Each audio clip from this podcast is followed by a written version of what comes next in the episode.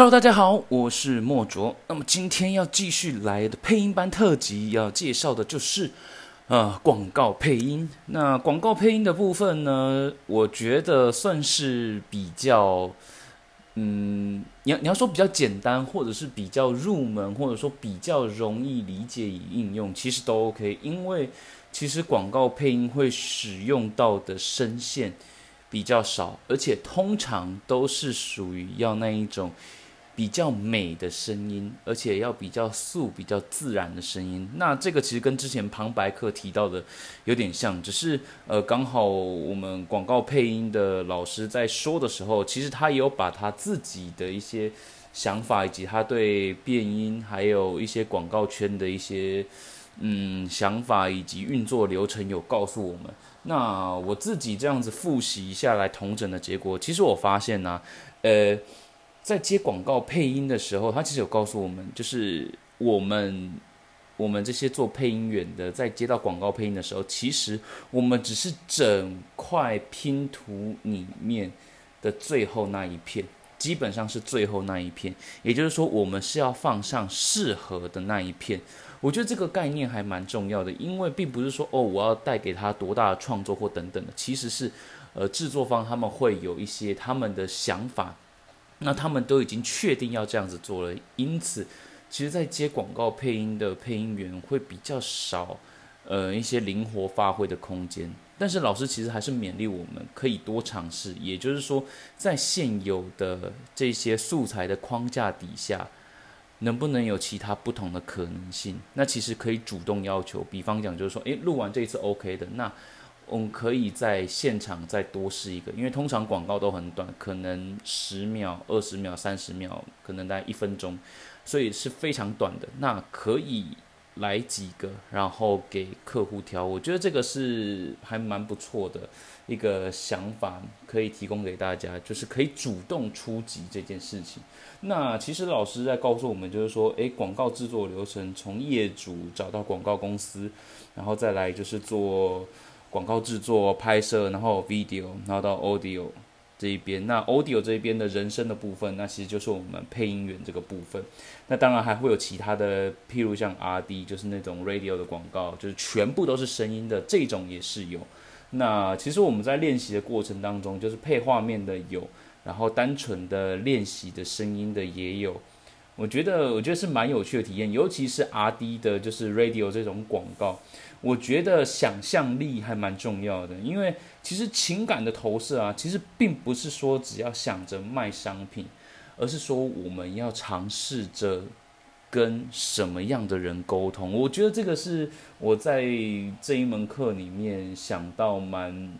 就是体验到。我觉得蛮重要，也蛮好做一个练习的部分。因为当你有了投射的状态，那其实才会比较有那种对话的感觉，并不会说哦，我只是空泛的，然后对着空气讲话。没有没有，其实我是在对着我内心当中有投射的一个角色，有投射的一个真实的人物形象去讲。那我觉得这个是还蛮重要的，而且同时，呃，老师其实也告诉我们，如果说啊，在接到的素材里面，诶，有一些音乐或者说需要有背景音的这些，其实是可以现场听一下，然后稍微抓那个感觉，也可以更，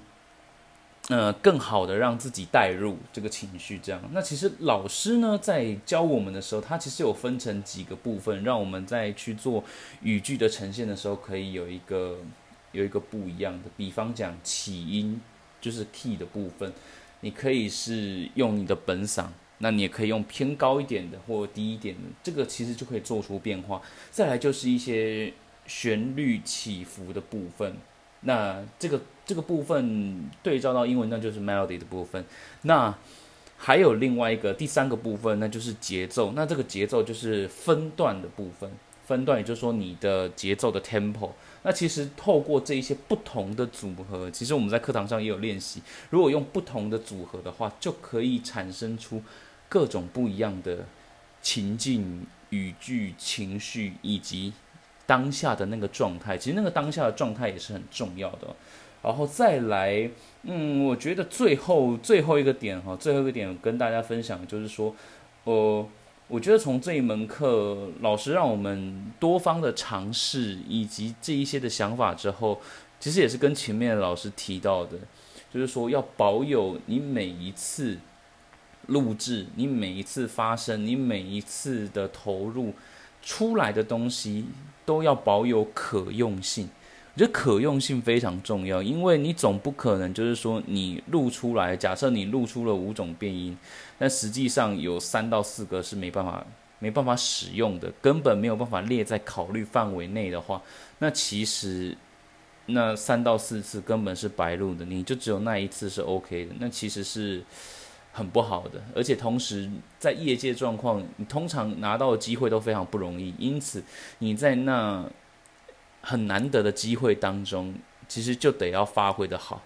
所以嗯，我觉得保有可用性这个部分